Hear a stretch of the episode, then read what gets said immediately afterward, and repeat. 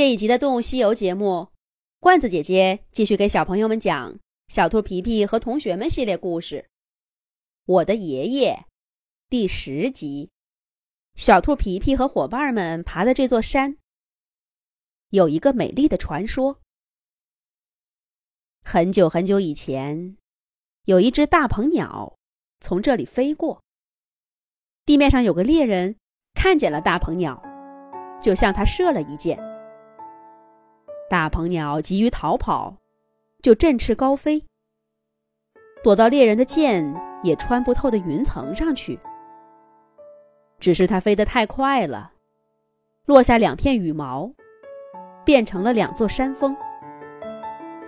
有高山草甸的，是小羽毛变的，叫做小羽山。姬小飞叫嚷着要爬上去，却遇到大雨的最高峰。是大羽毛变的，叫做大羽山。神鸟匆忙之间落下的，是两座荒山。可是经过几万年风消雨蚀，草木生发，荒山长满了绿树青草，成了许多动物的家园。小伙伴们在高山草甸上见到的牛群，就是这里的居民。生于斯、长于斯的动物，自然比来自小镇的皮皮他们更了解变幻莫测的大山。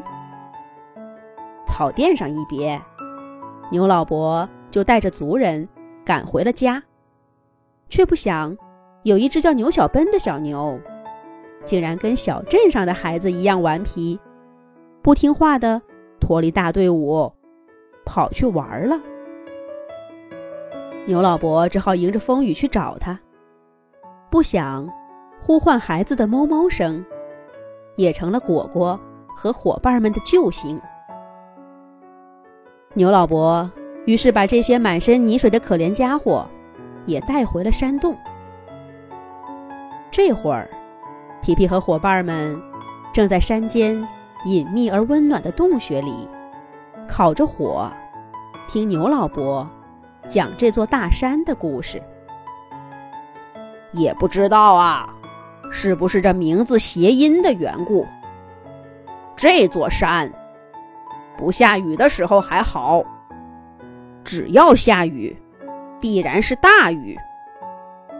别说你们这些孩子，就是神龙来了，恐怕都下不了山。牛老伯悠悠地说道。牛老伯，这座山这么危险，你们为什么还生活在这儿呢？小猫可可一边搓着爪爪，一边问道：“这个问题嘛，我从来没想过。我的爷爷在这儿长大，我的爸爸在这儿长大，我也在这儿长大。那我的儿子……”我的孙子，自然也要在这儿长大嘛。牛小奔，快回去睡觉！你再到门口转悠，可别哭着喊娘。我不会再去找你一趟了。牛老伯说着，凶巴巴的瞪着又绕到门口那只小牛，看着他缩头回去，才笑呵呵的对皮皮他们说。你们呐，这座山这么危险，怎么也爬上来了？姬小飞咳嗽几声，回答道：“